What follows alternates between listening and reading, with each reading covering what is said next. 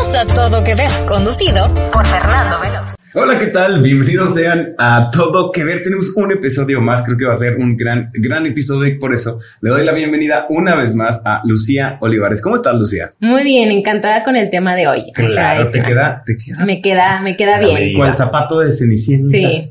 Pero me vas a contar muchísimas... Y sin plantilla.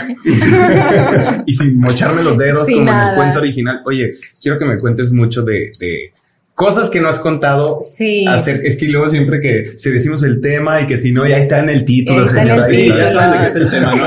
Esto no es ningún. Le doy también la bienvenida a Oscar Manuel. ¿Cómo estás, Oscar? Hola, Fer. Muy bien, muy contento, muy emocionado porque tendremos un episodio que creo que va a estar muy interesante y tenemos también una invitada de lujo. Así es, y también al lado mío, una vez más desde el estudio, Adrián Murra. ¿Cómo estás, Adrián? Bien, contento por el tema, la verdad. Como que siento que voy a aprender mucho. Extrañaba como decirte desde el otro lado de la casa, pero ya siete episodios adentro, creo que ya estamos más que acostumbrados hasta al estudio. Sí, a todo. Oigan, les voy a presentar a nuestra gran invitada de hoy. Ella es dramaturga, directora de teatro y narradora. Nació en Sabinas, Coahuila, Coahuila, y durante sus estudios de mercadotecnia en el TEC de Monterrey incursionó por primera vez en el mundo del teatro y desde entonces ha participado como dramaturga y directora escénica en más de una veintena de producciones en Ciudad de México, Monterrey y otras ciudades del país. Ella también es fundadora del grupo teatral Tartaruga Teatro en el 2004. Premio Bellas Artes Juan Rulfo por su primera novela en 2018 que se titula Nubecita. Ella es becaria del Fonca, Pecta y Foneca y cuenta con varias publicaciones en editoriales especializadas de teatro y revistas internacionales, miembro del Sistema Nacional de Creadores de Arte y actualmente docente en el Centro Mexicano de Escritores Literaria. Qué padrísimo resumen tienes y felicidades por todo eso. Nora Cos, ¿cómo estás? Bien, gracias. Muchas gracias por la invitación. Platícame más de estos premios. Me, urge saber, saber más del premio de Bellas Artes Juan Rulfo. Pues es un premio que, que se da a, a, una primera novela. Es una novela que yo escribí. Empecé a escribir en el 2012, más o menos, como la idea empezó ahí. Y pues hasta el 2018 vio frutos, ¿no? Este, yo pensé que era una obra de teatro, este, porque pues hasta ese momento solo había escrito teatro, solo dirigía teatro, pero la historia, el personaje más bien exigía ser narrado, ¿no? En una, en una novela y pues se, se, se le dio este, todos los, em, el regalo, ¿no? el tiempo, los años para que saliera la voz y pues ahí está, novela. Wow. Increíble. ¿Y lo podemos encontrar en internet? ¿Por dónde? ¿Cómo? ¿En cuánto? Sí, em, está, bueno, si son este, usuarios de Kindle y, tal, está, está igual, en, tal cual en Amazon. Y este, en físico, creo que lo vende el sótano, y se puede pedir por internet en alguna página que sí creo que pone en Google, ahí por ahí viene, ¿no? ahí lo la y la subimos. La vamos a compartir por ahí. Nubecita es el título de esta primera novela. Oye, Nora, aquí en Todo Que Ver nos encanta hacer dos preguntas, así que vamos con la primera. ¿Tendrás por ahí un primer crush con la cultura pop? ¿Cuál fue tu primer acercamiento a este bello mundo? Híjole, eh, yo creo que ustedes ni, ni, ni habían nacido, ja, pero este, yo era de las que juntaba dinero y me iba a comprar cassettes.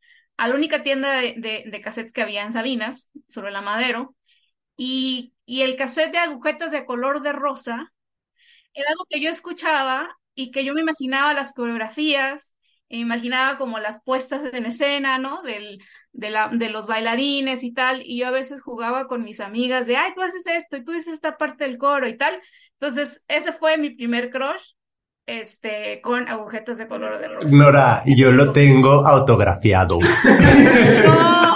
Sí, lo voy a buscar. Este, de chiquito fuimos al. ¿Quién era? ¿Quién era? Ya ves que era una pista de patinaje donde grababan. Sí. Fuimos y ahí lo vendían y lo compré y me lo autografiaron todos, me acuerdo. Ah, todos los de la novela. Los de la novela. Sí, ajá. Era Flavio César y Natalia Esperón. Es que yo porque tengo una Kate en mi cabeza no lo sé. El Flavio es el que está, sí, estaba guapo. Hace poquito lo, ya no. Abrimos. Ya no todavía. Ah, muy bien. Sí, sí. Oigan, pero ¿por qué agujetas de color de rosa y no amarillo, azul, verde? ¿Alguien sabe eso? los patines tenían agujetas rosas. Yo sí, me, yo sí tengo como la imagen en mi, en mi mente. Pero debe tener una razón.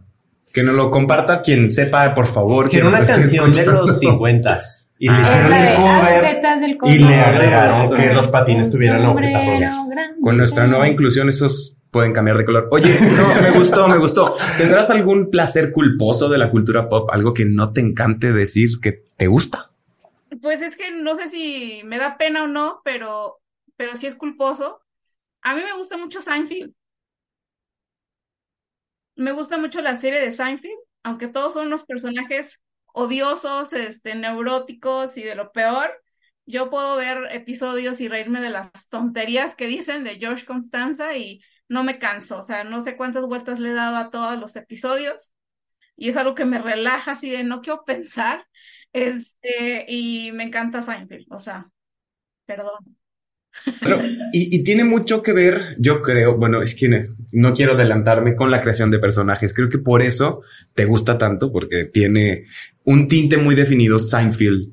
Y, su, y Sí, es la fórmula del chavo del 8, pero con neoyorquinos, o sea, ¿no?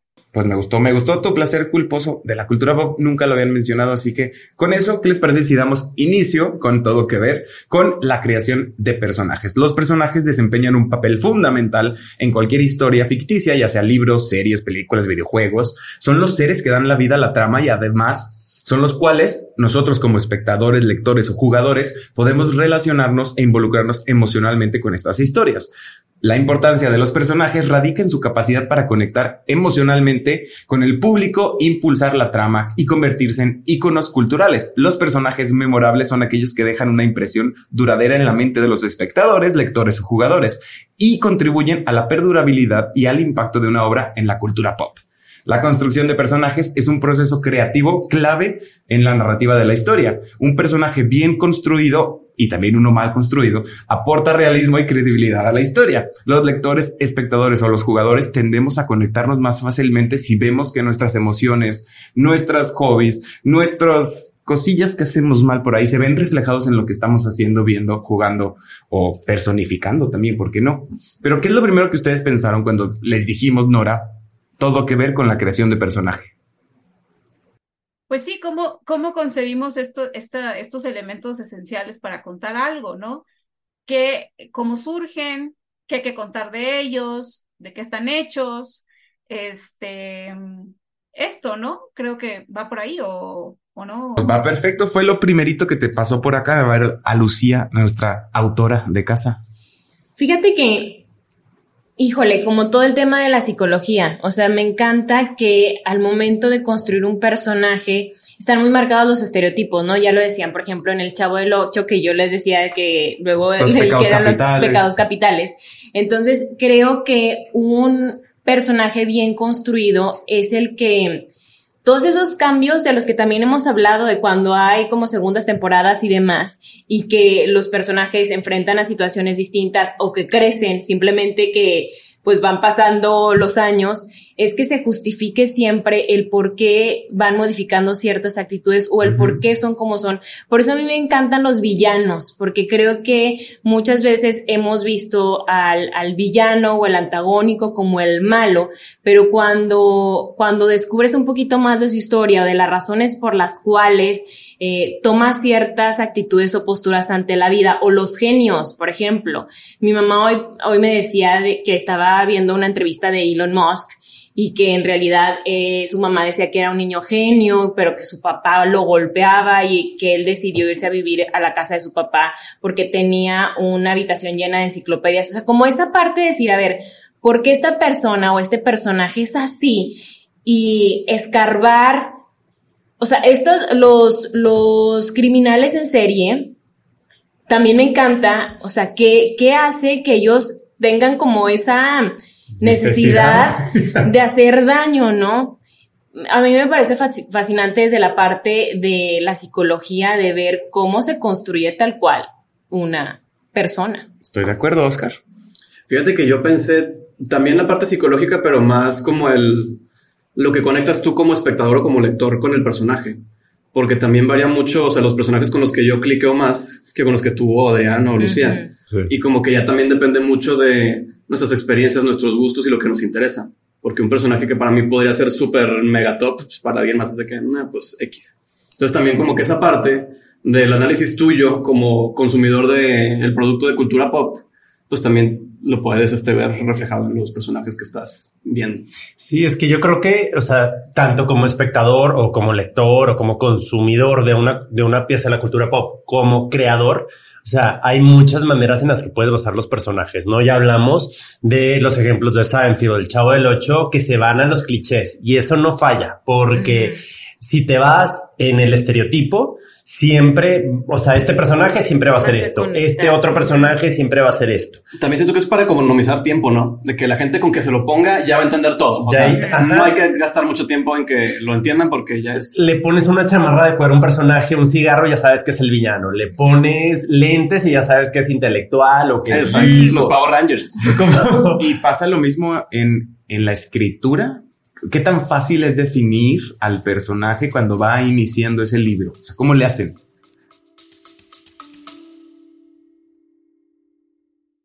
Mentiras, el musical, la obra más exitosa de México, llega a la ciudad de Torreón con la participación especial de María León y Yair.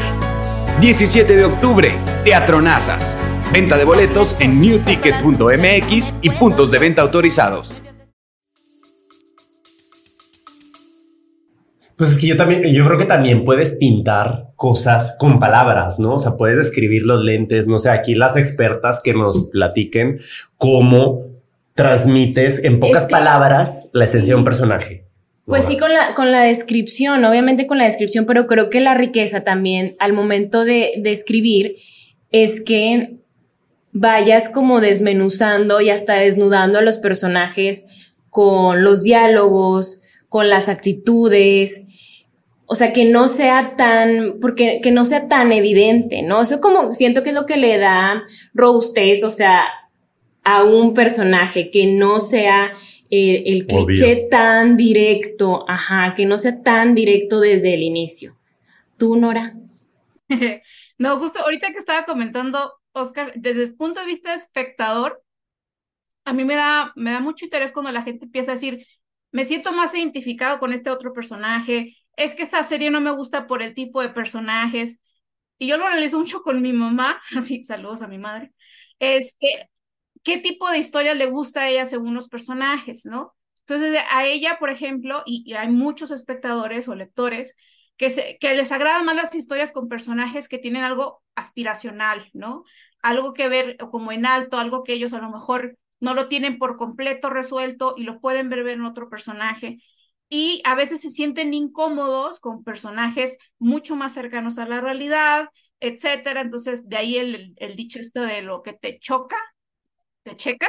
Este, entonces, a veces cuando se aborda el análisis de personajes, dices, es que no me cae bien, ¿no? Es que este personaje es muy mediocre, ¿no? Y ¿Tú crees que el autor no quería hacerlo así? O sea, este, no es la intención del autor de retratar también la mediocridad, y los personajes que son incómodos o los que no están bien vistos. Entonces, todo esto me interesa muchísimo, ¿no? De no siempre crear personajes que, que caigan en esta buena onda, ¿no? En, ay, me encantan tus personajes, a todos los quiero tener en mi casa todo el tiempo. Al contrario, muchos de mis personajes son, en la vida me lo quiero topar. Y yo, buenísimo, así lo, así lo quería, ¿no? Yo no estoy aquí para caerle bien a nadie y mis personajes, por menos, ¿no? Entonces, este, así los construyo un poco, este, ay, claro, de repente me salen personajes entrañables y, ay, sí, me cae muy bien este güey, ay, este chavo está bien padre, pero mm, en general escribo como desde lo grotesco eh, de, la, de la incomodidad del, del ser humano, ¿no? Y, y, esto que, este, pues sí, también crear personajes que, que se puedan revelar eh, más allá de la descripción por las decisiones que toman, ¿no? Estaba yo en una, hace dos semanas hice un ejemplo de, este, un personaje tú lo puedes describir como en un retrato, ¿no? Algo estático, como las, estos sitcom, ¿no? No esperas que se cambien porque siempre estás esperando como las mismas fórmulas, pero en el drama siempre estás esperando que algo sea impredecible, ¿no? Que se vaya a lugares donde pues no se espera, ¿no? Ni siquiera el personaje este, sabe que puede llegar ahí y el drama es un poco para eso, ¿no? Este, por eso las sitcoms nos gustan mucho, porque es, ya sabemos lo que, ya sabemos lo que viene, no hay sorpresas, No por nada en la pandemia veíamos cosas que ya habíamos visto, porque en épocas de incertidumbre uno necesita tener control, al menos en el entretenimiento, ¿no? Este, pero yo desde la escritura, pues, este, justo también me agarro estereotipos o narrativas muy conocidas y digo, ¿dónde puede estar la singularidad? Algo que no se ha contado de este estereotipo, ¿no? Entonces, la nubecita, yo agarro el estereotipo de la Lolita, ¿no? De la chavita que le gusta a lo mejor a una persona o se siente atraída por alguien mayor, pero no es la Lolita que han contado los vatos, ¿no? O sea, no es la, la Lolita súper exuberante, precoz, con los pechos así súper desarrollados a los 14 años. No, es otra Lolita, ¿no? Es otra, es otra adolescente con que pues tiene toda la validez de sentir deseo por alguien y de sentirse atraída por alguien y querer ser deseo de alguien, ¿no? Y no necesariamente por tener el físico normalizado, que a todos les puede gustar, ¿no? lo romántico de la Lolita de los 14 años. Entonces, por ahí me voy casi siempre este, para, para construir personajes. Yo creo que como autor es muy, muy difícil eh, el, el llegar a conocerte tanto para no imprimir tus deseos de cómo quieres que la vida suceda ante ti o, que las personas te rodeen, actúen de cierta forma. Creo que lo primero que yo pensé fue qué difícil es, por ejemplo, cuando viene la pregunta de quién eres, ¿no? En papel. O sea, empezar a definirme como soy fuera de mis rasgos o fuera de cómo actúo, porque a lo mejor yo actúo por mis emociones y pues, algunas veces digo, pues no sé quién soy. O sea, todavía no podría decir el día de hoy de Fernando es X, Y, Z pero tampoco me encanta que me definieran por cómo me veo, por cómo hablo, por cómo me enojo, por cómo soy feliz. O sea, qué difícil es poner eso en papel y construir algo para que los demás vean lo que tu mente quiso decir que ese personaje existe en alguna ventana del mundo y pudiera llegar a ser. Voy al ejemplo número uno que es eh, George R. R. R. Martin y sus personajes que, que los mata pues con cualquier singularidad de,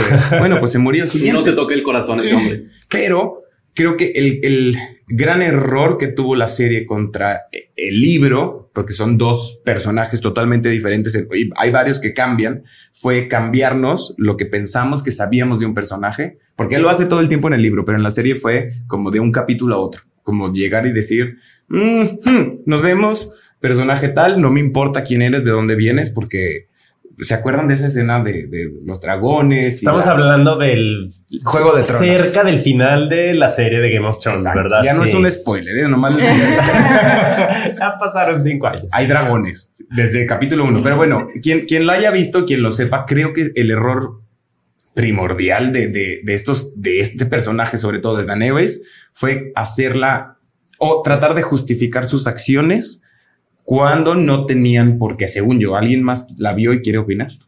Yo creo que va un poco de lo que dices al principio, ¿no? O sea, cuando hablabas de personajes y que te gustan, te sientes una atracción por eh, historias que cuentan o villanos o genios. En el caso de Daenerys, creo que toda la serie hubo un desarrollo, ¿no? Que iba a cierto ritmo. La salvadora, la buena, la buenaza, la, y no del cuerpo, sino de que la que viene a romper las cadenas, la que viene a cambiar las cosas que se han hecho.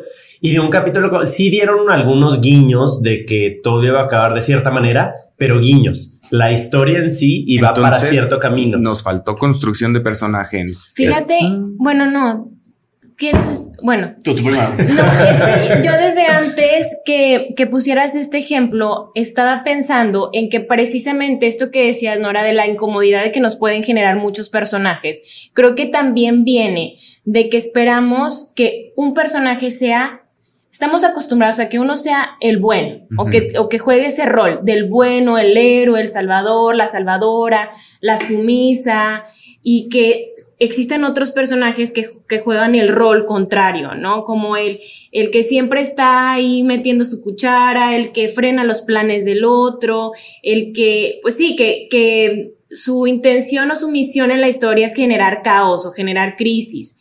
Y que cuando uno de esos personajes luego toma actitudes distintas a a lo esperado como la buena, bla, bla, bla, entonces nos hace cortocircuito. Cuando al final de cuentas, si se construye un personaje, yo lo entiendo también que estás construyendo, es, es como un ser humano ficticio, ¿no?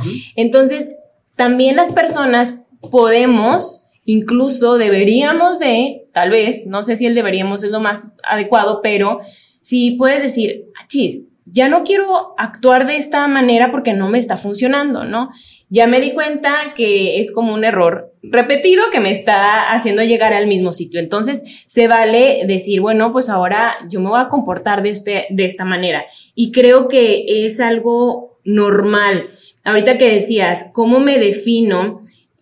Yo creo que las definiciones que podemos hacer de nosotros mismos están muy marcadas en un momento, ¿no? O sea, yo puedo decir Lucía Olivares y hoy. pero somos un, estamos siendo, ¿no? Siempre como en este, en este continuo, porque vamos cambiando. Entonces, a mí sí disfruto esos, esos cambios, incluso creo que pueden ser como muy valorados y aplaudir cuando dices, ah, mira, ya, hizo otra cosa, ¿no? Ya no, ya, ya, ya, entendió. a mí cuando me gustan esos cambios es cuando no los ves venir cuando estás viendo la serie o cuando estás leyendo el libro, pero ya después si lo analizas dices, ah, sí, y ese cambio en específico creo que a mí lo analicé y dije, no, esa... Es que también creo que depende de cómo esté construido no solo el personaje, sino la, trama en sí. O sea, es como que tienen en mente la historia que tiene que ser así, tiene que terminar acá. Por ende, el personaje que igual y pues chin, como que no va mucho con el personaje, pero tiene que hacer esto, si no, no pasa esto. Entonces ahí es cuando ya te medio choca. Que hay el trasfondo de lo que pasó con los libros que no los acabaron. No, en la narrativa se llama nudo o acción, o sea, que tiene que tener una una, un problema, una acción a resolver para que pueda haber un cambio. O sea, no puedes cambiar un, personaje de una página a otra. O sea, no puedes decir ayer era rubia y mañana es pelirroja y, y por. Nunca pusieron cuando se fue a pintar. Que ahorita que dijo Oscar, tiene que pasar esto.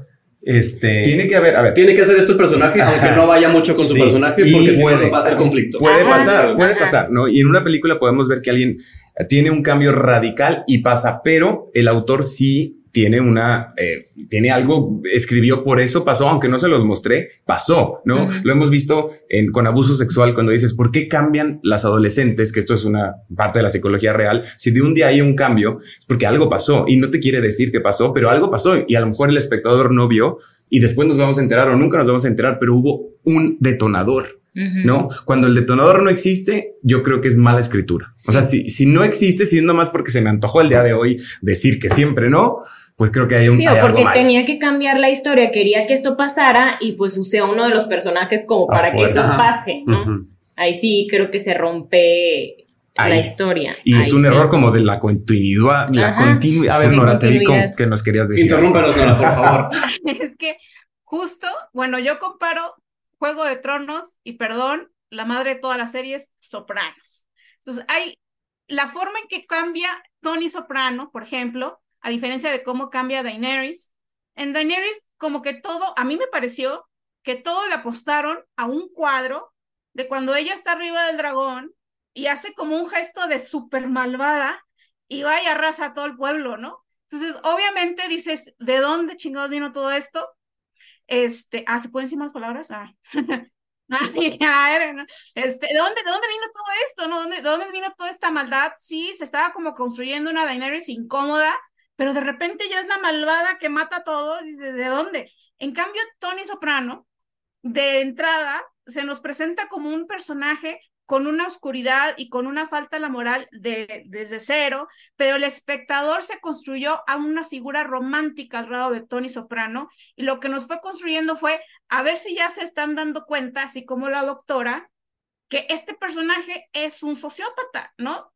Este, no hay manera de que este güey te, caiga bien y hasta que mata a su, a su propio sobrino, es cuando el espectador le cae el balde de agua fría y recuentas toda la serie como en un, en un episodio y dices, es que Tony Soprano no puede cambiar, o sea, eh, todo esa querer ser eh, en la terapia y esta imagen de los patos y tal, era simplemente como una ilusión frente a este personaje, decir, quiero ver qué onda conmigo, pero realmente pues no hay forma de salir de, de, de, esa, pues, de ese, de ese lugar donde estaba Tony Soprano. Por eso creo que está mucho mejor construido un personaje como Tony Soprano que como Daenerys, porque a Daenerys también le hicieron toda una figura alrededor de, pues, The Queen, ¿no? O sea, y de repente ya a, a todos los espectadores estaban en, como teniendo todas las esperanzas y de repente pues mata a todos y dices, pues no entendiste a, tu, a tus, a tu audiencia, ¿no? No entendiste lo que hiciste con mercadotecnia todas estas temporadas y en esta temporada se te ocurre hacer eso, apostarle a una, a un guiño y decir, pues es que ella, pues así, ¿no? Así fue. Entonces, sí, no, yo también estuve muy en contra de esa última temporada, yo disfruté mucho Juego de Tronos, eh, la, la, construcción de los personajes y tal. O sea, ¿qué diferencia hay con el personaje de Hold the Door, ¿no? Que está escrito redondo de una manera, es un héroe clásico en todo el, en todo el este, sentido estricto de la palabra. Y luego tienes a Daenerys, ¿no?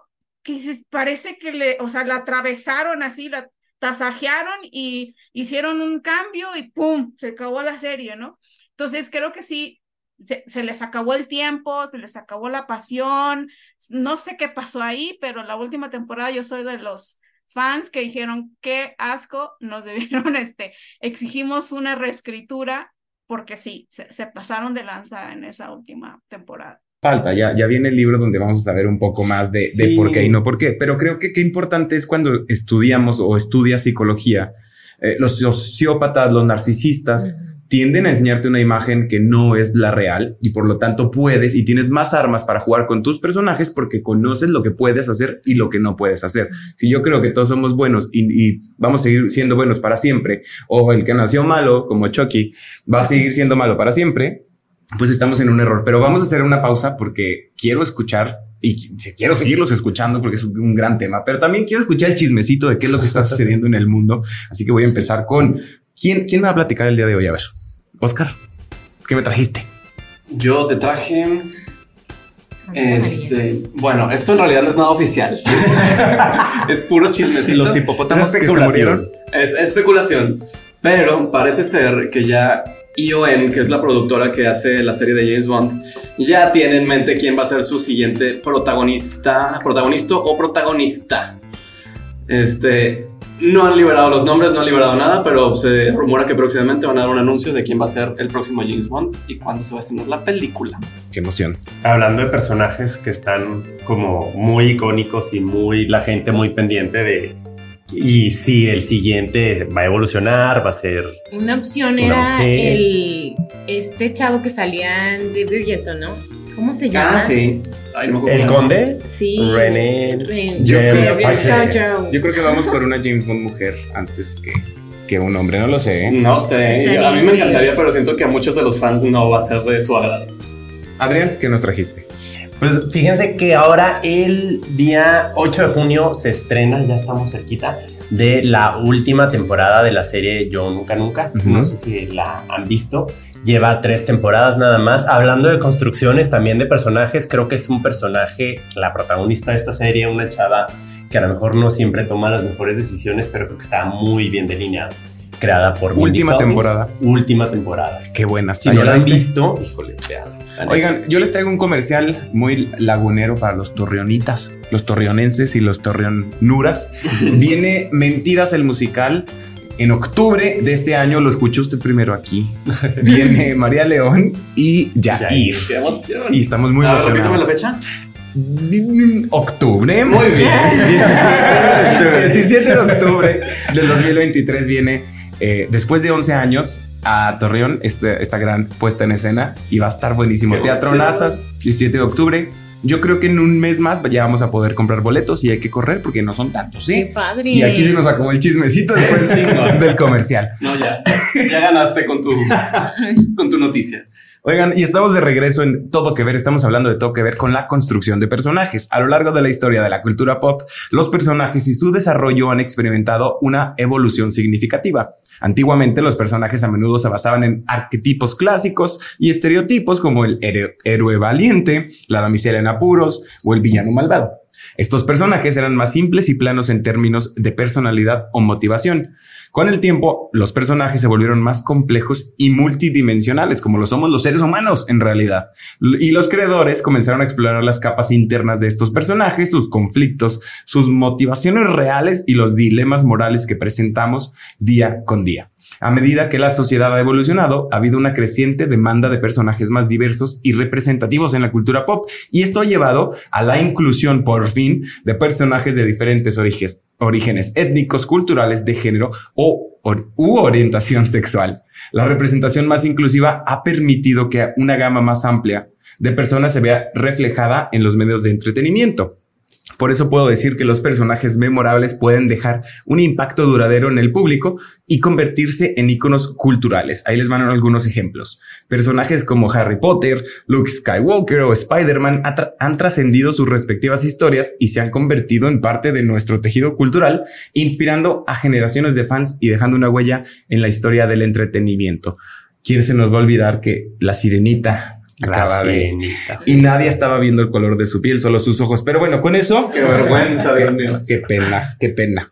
Con eso quiero volver contigo, Nora. Estábamos hablando de esta construcción de personaje que tiene que ser eh, de alguna manera fiel a lo que piensas y a lo que dices. O tú como autora, Lucía, está porque luego sigues tú, han construido personajes tan, tan, tan deplorables que existen en su vida y basados en alguien real. Pues sí. ¿Por qué no? Eh, pues sí, o sea, es que yo siempre creo que a la hora de escribir, este, este día siempre me está como casi como tatuada en la cabeza. Un individuo que se asume complejo solo puede concebir personajes complejos, ¿no? Te pones en el lugar del personaje a mí no me gustaría que me dijeran, o sea, que hablaran de mí como la típica chava de 40 años que tiene como cuatro años que le quedan para ser mamá y no sabe qué quiere mamá. Entonces, si ya me ponen un estereotipo, me voy a, no, me enoja mucho. Entonces, este, ¿por qué lo voy a hacer con mis personajes? ¿No? Y, y ¿por qué no hablar de las cosas que, que, que no me caen bien de mí o que no me caen bien de, mi, de mis hermanos o de mi pareja? ¿Por qué no usarlo, no? O sea, ¿quién me va a decir que no puedo, no? Este, si eso sirve para contar una historia, para revelar una verdad, que se use, ¿no? A mí, o sea, en, eso, pues no, yo no tengo como muchos tapujos. Este, si alguien se siente ofendido, pues que se enoje y se contente solo, porque pues yo es mi oficio, ¿no? Entonces, este, ya no soy muy popular entre mis amigos, ah, pero cierto. Pero, pero sí, o sea, no, no, no tengo por qué usar reglas de esto no usarlo, esto no decirlo. ¿Por qué? Lucía. No, pues igual, o sea, creo que definitivamente las, las experiencias que tienes como persona te nutren y, y van a surgir en lo que tú hagas, en absolutamente lo que tú hagas. Ahora, si tú estás construyendo una historia y si estás construyendo personajes, evidentemente tienes referentes y lo más cercano es lo más cercano a ti, ¿no? Entonces, claro que en mis personajes hay mucho, o sea, hay mucho de lo que yo puedo detectar de, de personas cercanas, o sea, amigos, y, incluso personas pasajeras, ¿no? O sea, gente que estuvo un tiempo y que no porque haya estado un tiempo corto significa que el impacto no haya sido grande. Sí, que algo dejó aunque fuera un que, que algo dejó. Y yo percibo que hay, por ejemplo, personajes en, en mis dos libros que, mm, que a lo mejor son como características de una persona que pareciera simple y tal vez no tan significante en mi vida, pero que yo construí un personaje que tiene mucho peso en la historia y que puede no tener mucho tiempo, o sea, que puede no ser como que pareciera, hay, hay, personajes que parecen simples, pero en realidad tienen, o sea, mucha profundidad. Por ejemplo, una chava que yo conocí, y se lo, ella lo sabe, que yo conocí eh, un tiempo mientras yo tenía una relación con una persona y ella era como una amiga del amigo del novio y fue una amistad muy breve, ¿no? O sea, que estaba tal vez como muy, muy condicionada a eso y, yo la convertí, incluso le puse el nombre, o sea, su nombre aparece, es, el único personaje de, en mis libros que tiene un nombre de, de alguien de, la real. Persona correcta. Ajá, y, y, es, y es un personaje que tiene mucho peso y yo, o sea, conscientemente le puse su nombre porque sentí que que en ese momento de mi vida ella, ella fue como un eje rector, no sé. Y, y sí, hay, hay tal vez elementos de toma de decisiones o, por ejemplo, consejos o mensajes que, que puedo recibir de un pers- una persona de la calle, de verdad, o sea, de, de un viene viene o y que me han impactado mucho y que he decidido Usarlo. usarlo. Porque Ajá. te pasó, justo. Sí, y porque me, me movió, porque me llegó en un momento que, que era fuerte. Entonces, como que también se va haciendo una mezcla de, de personas, de actitudes, de, de voces, de mensajes, de psicología. Es que al final ustedes son las autoras, están ustedes Sí. decidiendo el destino de, de sus hijos. A ver, a mí lo que me pasaba muchas veces en, en clases de narrativa, de escritura y de, de literatura era que varios profesores me decían, no conviene que veas tantas películas o tantas series o leas tanto porque vas a empezar a viciarte con eh, el ruido externo. O sea, tu, tu voz se va a apagar cada vez más entre más sepas de, de lo que ya está allá afuera. Entre más consumas, Entre otros- más consumas, Entonces, yo- como vas a querer copiar lo que estás Sí, consumiendo. yo decía como, es, pero es que es imposible porque otros profesores nos ponían literal la película de aprendan de esto. Digo, no, no, no creo que eran flojos, sino era como cre- creemos que esta belleza y este eh, cosa del séptimo arte es perfecta. Entonces era como muy difícil porque era de, ok, pero yo creo que sí debemos estudiar, o sea, psicología, criminología y, y tal como para tener, lo que les decía, herramientas para poder decir, si alguien hace algo es porque pasó esto o porque pudo haber tenido una línea de todo esto y, y, y sea más fácil y más creíble que mi personaje sea real y no termine en, en, en algo basura porque yo no sabía cómo las personas se comportan en ciertas situaciones. No sé. Estoy de acuerdo, ¿eh? porque yo creo que al final del día, o sea, y lo que yo más admiro de la gente que se dedica a hacer historias y a escribir es que le imprimes tú tu sello personal, ¿no? O sea, que transmites mucho de ti, de tus vivencias, de tus sentimientos cuando estás escribiendo. Porque al final del día, escribir una trama solamente porque está súper bien delineada y lleva un hilo perfecto, si no hay algo del autor, no conectas, o por lo menos yo como consumidor no conecto. Entonces siento que aunque recibas y mil inspiraciones, te va a servir con inspiraciones, pero cuando saques lo que tú vas a sacar, va a ser con tu sello personal, va a ser una historia que nadie más puede platicar más que tú porque es tuya. Ya lo habíamos dicho, creo que Isabel Allende lo hace perfecto porque está escribiendo sola, o se dice, no tiene ahí fantasmas escritores detrás, pero creo que tiene, o sea, como esa fuerza y ese poder para hacerlo sola. En las series de tele tenemos equipos de escritores, o sea, mínimo 5, 7, 10, que son 10 cabezas pensando por, por un personaje. Y por eso creo que se pueden cometer errores. Creo. Sí, creo que la clave ahí está en escoger, ¿no? Yo no sé si ustedes vieron eh, la película esta de Becoming Jane, de la biopic de Jane Austen. Y creo que es, ¿no? ¿No? ¿Nomás yo?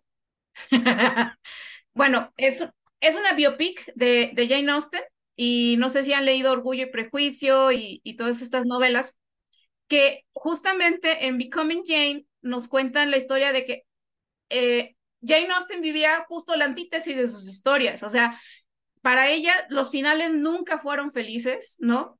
Los finales nunca eh, terminaba con, el, con, con, con las cosas que los personajes, ella quería o su alrededor, las personas más queridas querían. Y en sus historias, en lo que ella escribe, pues sí, justamente, y hay un diálogo en la película muy lindo de yo le doy a los personajes lo que la vida no me ha dado a mí, ¿no? Entonces, esa autoficción, eh, quizás es el- mayor referente que podemos tener para la autoficción, es Jane Austen. Este, y claro, uno va completando ciertas cosas de, de su realidad y las va extendiendo en lo que escribe, ya sea para reivindicarlo, para darle justicia, para revivirlo, para iluminarlo, para hacerlo más oscuro, pero al final, pues es eso, es una película que sale Anne Hathaway, lindísima sale en esta película, este, y eso quería hablar. Tú, tú lo dijiste, su realidad, o sea, la de Jane Austen, pero de ahí también viene un, un término de la surreal, surrealidad.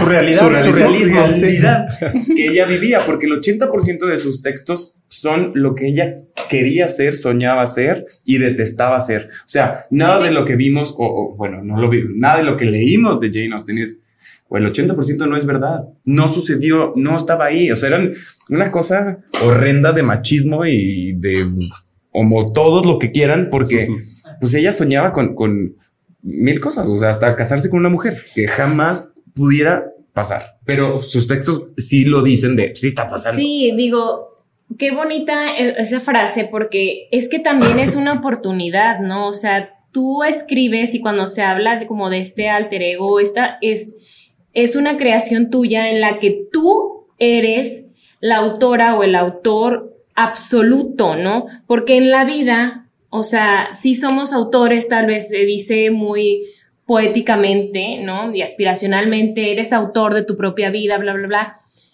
Sí, pero con- ya tienes ciertas circunstancias dadas, ¿no? Y, y también algunas otras que no están en tu control. Entonces, si tú tienes una pluma y un- una hoja de papel y tú puedes reconstruir como tu historia o tú puedes soñar y ese sueño va a, hacerse realidad porque es una historia que tú estás haciendo de cero, es posible, ¿no? Entonces, qué padre. Y digo, ahí también entra el tema, por ejemplo, de, de la escritura terapéutica, que, es una técnica que yo utilizo. Por ejemplo, ahorita que decías tú el tema de la psicología y demás, yo estudié no psicología, pero desarrollo humano, procesos de desarrollo humano. Entonces es el entendimiento de, de las personas sin la parte como em, de, de salud o de entendimiento del cerebro y demás, pero sí cómo vamos desarrollándonos en la infancia, en la adolescencia, en la etapa adulta, en la vejez y demás. Entonces es como decir, yo puedo escribir lo que yo quiera y aquí lo que yo diga es posible, ¿no? Puedo inventar un mundo mágico, o sea, un mundo que no existe. Yo puedo decir que de repente voy a volar y, y ¿por qué no? O sea, sí puedo, o puedo decir que en tal fecha, en tal época, yo, mujer, podía revelarme y podía hacer esto y esto y esto. Entonces es como la libertad absoluta que yo creo que por eso es maravilloso como el arte. Porque Qué grandón, ¿no? O sea, de sí, que, y sobre todo, Sí. Jane Austen se me hace el ejemplo perfecto porque si ella le puede dar un final distinto a lo que ella vivió, La vida, claro. aparte también siento que es el ejemplo perfecto porque es una autora que lees ahorita y se te sigue haciendo chistosa, sarcástica, que dices cómo en esa época tenía esa, yo siento que ella es una mujer fuera de época, la verdad, o sea, que, que es algo irreal. Y qué duro. Y ahorita que comentaban de, de si ver o no ver mientras uno está escribiendo, creo que fue Stephen King quien dijo, ¿no? Que este, que él ve muchas, no sé cuántas películas ve al día, o un tiempo que veía cuántas películas al día, y lo que no le gustaba, o sea, donde estaba totalmente en desacuerdo con una película, él iba y escribía la manera en que a él le hubiera gustado que terminara, ¿no? Y es un ejercicio, pues ya vemos, ¿no? Es un güey que se la va escribiendo. Y imagínate si él no tuviera esas referencias, ¿no? O sea, un Stephen King que no viera una película diaria.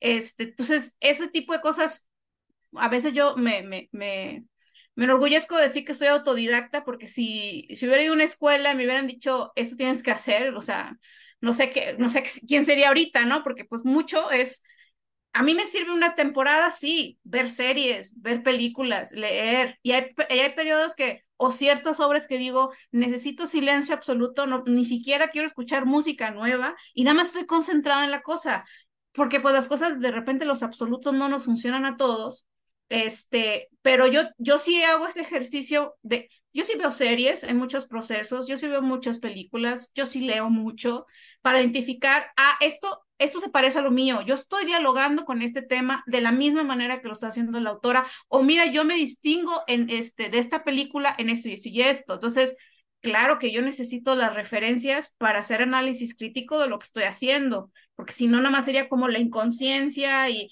ah, pues quién sabe qué estoy escribiendo, yo en mi esfera creativa, nadie me moleste, como cosas a mí, a mí, por ejemplo, no me funcionan. Así, tajante, no, no. Ahorita que, que escucho a Nora con el tema de las referencias, fíjate cómo pueden, cam- cómo pueden cambiar como el rumbo de una historia. Cuando yo estaba escribiendo el- mi primera novela, que es Señora Bruja, yo ya, ya prácticamente la tenía toda lista. Y empecé a leer Rayuela. Entonces, al leer Rayuela, me doy cuenta de que uno de los personajes principales femeninos se llama Lucía y que le dicen, se refieren a ella como la maga. Yo a mi novela le había puesto como título La maga. Entonces dije, no, Acerco. o sea, va a aparecer, y, y capaz nadie pudo, o sea, tal vez nadie lo hubiera interpretado así, pero yo, o sea, para mí, si era, me sentía incómoda porque dice, yo me llamo Lucía y a Lucía en Rayuela le dicen la maga y mi novela se va a llamar La maga, no tiene sentido, tengo que cambiarlo. Entonces así fue cuando decidí ponerle señora bruja, porque dije, es que quiero que el elemento fantástico como de maga sí siga presente, entonces busqué el, bruja y luego ya como me metí en este proceso de, del contraste, entonces señora bruja, obviamente tuve que leer, releer todo y todas las partes donde yo me refería al personaje principal como la maga, cambiarlo a bruja, señora bruja, bla, bla, bla. Pero ese cambio yo no lo hubiera hecho si no hubiera tomado en ese momento ese libro. Y el segundo libro, pues tampoco se hubiera llamado La bruja, no era yo, porque se hubiera llamado de otra manera. Entonces, como si estas influencias o sea, marcan, ¿no? Y, como de una casualidad a la mejor, porque bruja es una palabra que transmite muchas cosas que maga, la verdad, ¿no? Yo tenía una duda, Nora, ahorita que estabas contándonos que este Nubecita se llama tu novela, que empezó porque era tu experiencia, ¿no? Como una obra de teatro, tú que eras dramaturga. ¿Cómo te das cuenta que ese personaje o esa historia no era una obra de teatro, sino una novela? O sea, ¿qué es lo que, que cambia en los diferentes formatos que dices, esto no, esto sí? Porque tenía una subjetividad que lo abarcaba todo, ¿no? Era una voz que, que no daba pie a un diálogo, o sea, era una voz que quería confesarse, ¿mande? Que la protagonista de Novecita no habla. Sí, o sea, e, ella en, en, en su cotidiano no habla, ¿no? Pero tenía muchas cosas que decir, entonces cuando ocupaba cuartilla y cuartilla y cuartilla, yo dije, esta mujer quiere hablar, o sea, no quiere dialogar con nadie, o sea, y de entrada, pues esa es una convención muy clásica del teatro, el diálogo, ¿no? La interacción de los personajes este, en tiempo real, ¿no? Viéndolo de un lado realista. Entonces, cuando yo vi que ocupaba página tras página, no, es que esta muchacha quiere que, les, que, quiere que la transcriba, ¿no? Pues ya, me pongo a hacer la tarea este, pero así me di cuenta, ¿no? O sea, de ese, de ese, de ese ímpetu, de esa, pues de querer contar todo lo que tenía que contar. Qué lindo. Qué padre. Justo, justo. Creo que tenemos que llegar a una conclusión de la creación de personajes que no va a haber, pero quiero escuchar qué es lo que su mente les dice en este momento de todo que ver con la creación de personajes, sí, no, por qué y, y cómo y a cuánto. Nora. ¿Cómo que, perdón, otra vez? Ah, una conclusión que tengas de este tema. Pues la conclusión, la conclusión, ay Dios, soy muy mala para concluir. Véanlo en No, pues no, no, a ver, si corten así. No, mira, te voy a ayudar y me ayudas tú también porque yo tengo una pregunta que te quiero hacer, Nora. Tú que estás ahora este, enseñando a estudiantes este, de escritura a construir personajes también, o sea, ¿qué sería, qué son las cosas que tú nunca les dirías y las que tú sí les dirías? Porque también siento que un maestro que te ponga un límite sí puede ser un freno muy grande a, tu expresión creativa y pues con personajes es algo súper importante. Entonces, ¿eso cómo lo manejas?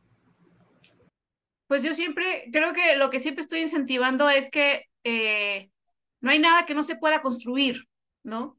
Este, todo personaje eh, puede construirse, ¿no? No hay imposibles, no hay, este, no debo o o no soy quien para contar un personaje así, todo es construible. Entonces es algo que siempre estoy enfatizando en las clases. Este, um, y lo que nunca digo nada, o sea, es todo, toda idea tiene, merece ser trabajada. Eso es, eso es, eso es de ley, ¿no? O sea, nunca descarten un personaje porque, o porque a lo mejor no entienden algo, o porque no lo ven muy claro. O sea, pongan un post-it, pongan una página y digan, a lo mejor en cinco años esto me va a resonar diferente, pero no lo descarte, ¿no? Entonces siempre también hago esto de no descarte, ¿no? Si ahorita a lo mejor no les suena, espérense a la vida, ¿no? Les va, les va, les va a dar algo y retomen ese personaje después y seguramente les va, les va a alumbrar algo, ¿no? Entonces esas son ideas que me gusta compartir. Lucía. Pues yo creo que mm, observar mucho es algo que nos, que nos ayuda precisamente a, digo, si te gusta construir personajes, crear historias, observar al otro, observarte a ti mismo, evidentemente, eh, la curiosidad, que no te quedes únicamente con lo que tú sientes, con lo que tú ves, con lo que tú percibes. Creo que luego, si estos estereotipos o esto de ver a los demás desde tu sola perspectiva nos limita mucho, o sea, en términos generales, ¿no? Entonces, cuando te das la oportunidad de, de escuchar al otro, de ver cómo se mueve, de, de ver qué hace, de conocer sus hábitos, de ver cómo se relaciona, de conocer su entorno, entonces es mucha información que es como si estuvieras viendo un montón de películas todo el tiempo, ¿no? Pero simplemente estás, estás viviendo como con, con los ojos bien abiertos y con las antenitas bien encendidas.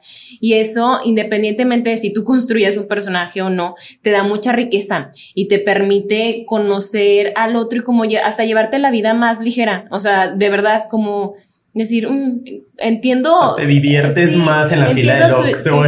eso es maravilloso, o sea, ponerte a platicar con la gente, sea donde, o sea, si llegas a, al banco, si llegas al súper, o sea, observa a la señora que está regañando al niño, a los novios que se están peleando, o sea, como que de ahí, incluso de ahí, de esos, de esos diálogos que, que alcances a escuchar con personas extrañas cuando viajas, o sea, todavía más porque no conoces a nadie, es, es, algo que tú después puedes replicar y que puedes utilizar y que le puedes dar como un sentido a, a, a alguien o a algún personaje. Fíjate, hay muchos autores que estudian el mundo animal, el mundo bacteriológico, el mundo cósmico para desarrollar acciones de personajes y personalidades de personajes, ¿no? Como el chita, que el chita, no, perdón, la pantera, que solo caza de noche porque obviamente ve mejor que voy a basar mi, mi personaje de crimen en, en, una pantera, entonces era de tal manera y solo salía de noche, y etcétera. No, no es, no es Twilight. No lo es, no lo es. Adrián. Fíjate que estoy de acuerdísimo con Lucía, o sea, la inspiración está en todos lados. Este, como de ciertas coincidencias, ahorita nos platicaron dos ejemplos o de ciertas cosas que vas viendo este, en el desarrollo de una historia pueden cambiar tantas cosas que luego se convierte en una historia que otra persona lee, que puede leer una persona o millones de personas y conectan con ello.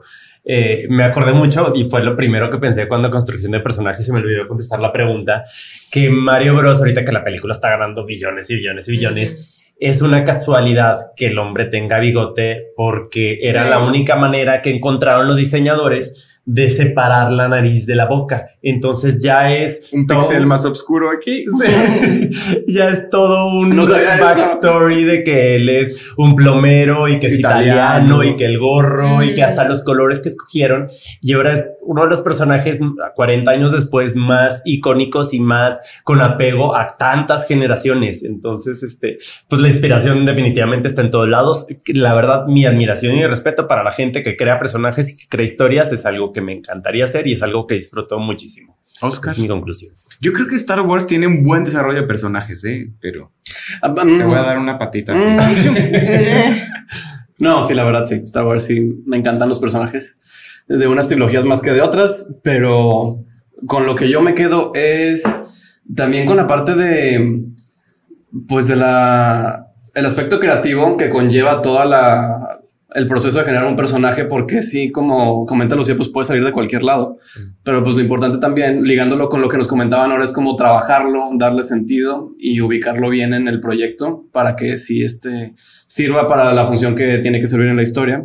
Porque a final de cuentas, si un personaje puede no caerte bien, pero siempre hay uno que tiene algo, aunque no me caiga bien, aunque híjole, pero si quiero seguir leyendo o si quiero. Oscar Murra haciendo Oscar Murra. Mi simpatía, claro que sí. Yo creo que es como, como se acuerdan de los tamagotchis que le tenías que limpiar, poder dar de comer. Ah, se me moría cada dos días a mí porque no, así, me, no me dejaba. Así tiene que ser la escuela.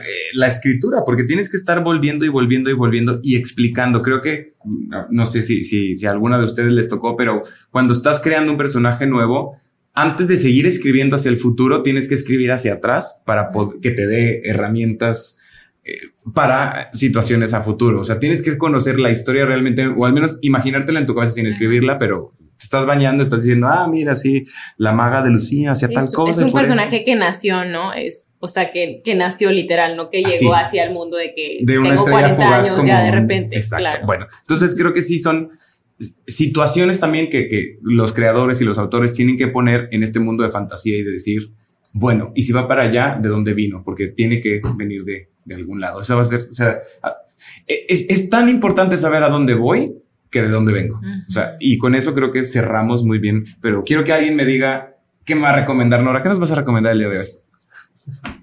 ¿Qué te voy a recomendar? ¿De ver? De ver, escuchar, saber, leer, hacer. Pues, pues yo ahorita sí estoy engentada como todo mundo con Amor y Muerte, la miniserie de HBO, este, de True Crime, este, sí estoy bien enganchada, ya quiero que sea jueves para ver el nuevo episodio.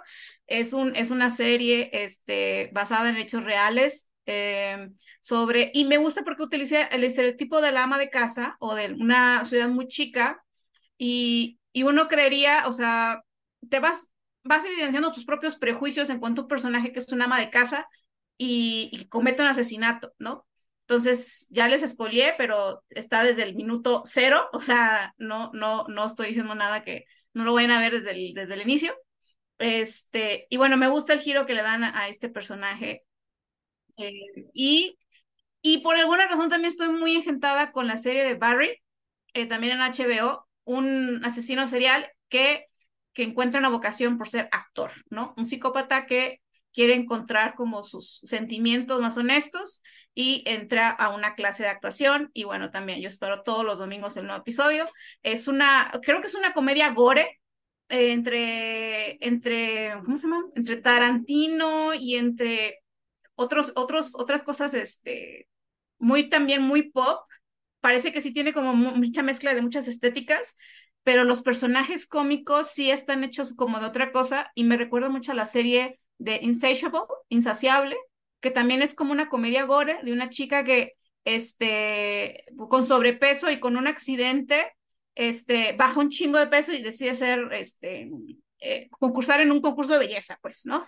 Este, y también es como de eh, un poco de, de, crimen y tal, y son personajes, pues sí, como caen en la farsa, y me gusta, me gustan personajes así que, que como que hacen una hipérbole de, la, de, lo cómico, o sea, se van a límites ahí, se, se, extralimitan, entonces, este, eso. Y en lectura, yo el año pasado terminé de leer una, una joya de Pilar Quintana que se llama La Perra, una novelita de, no sé, 100 cuartillas, maravillosa. Yo cada vez que me preguntan, lean a Pilar Quintana, este, ya sea con La Perra o con la otra novela con la que ganó el premio Alfaguara, pero para mí la perra está muy bien lograda. Un personaje, una mujer que, se que entabla una relación afectiva con una perra de la calle. Entonces, no les cuento más porque está maravillosa.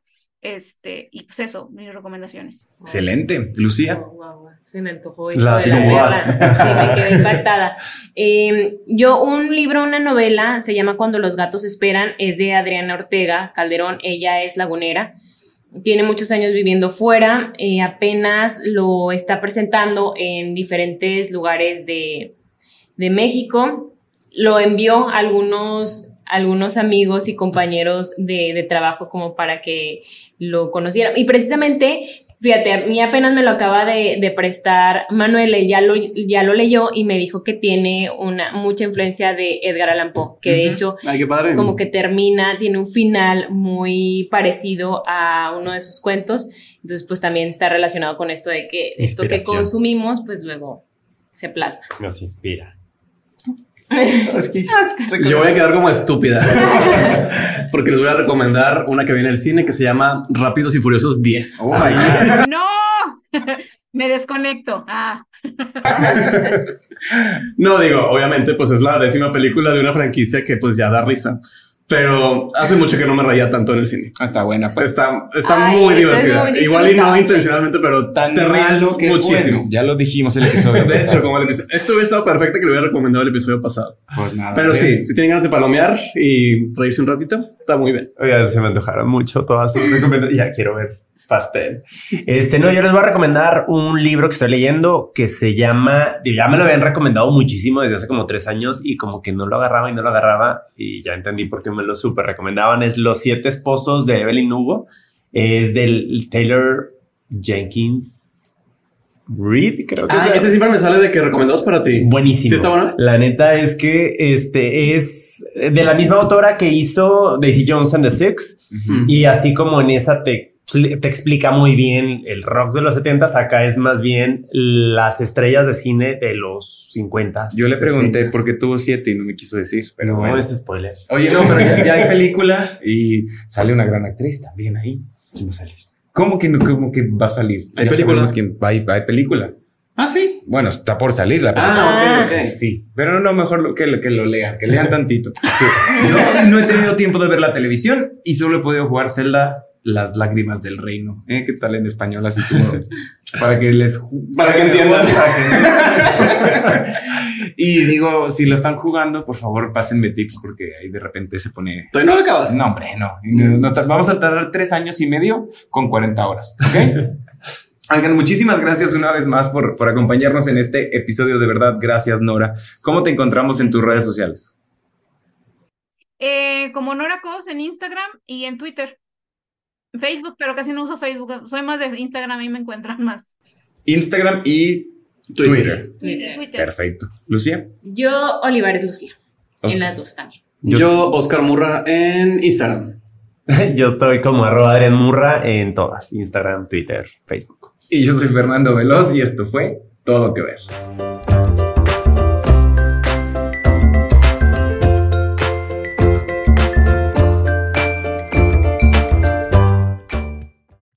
Necesitas en un clic. Realiza tus compras en Simaco por teléfono o en línea y recibe tus productos en casa. Solo ingresa a www.simaco.com o llama al 800-2246-226, opción 4. Simaco, lo mejor para vivir bien.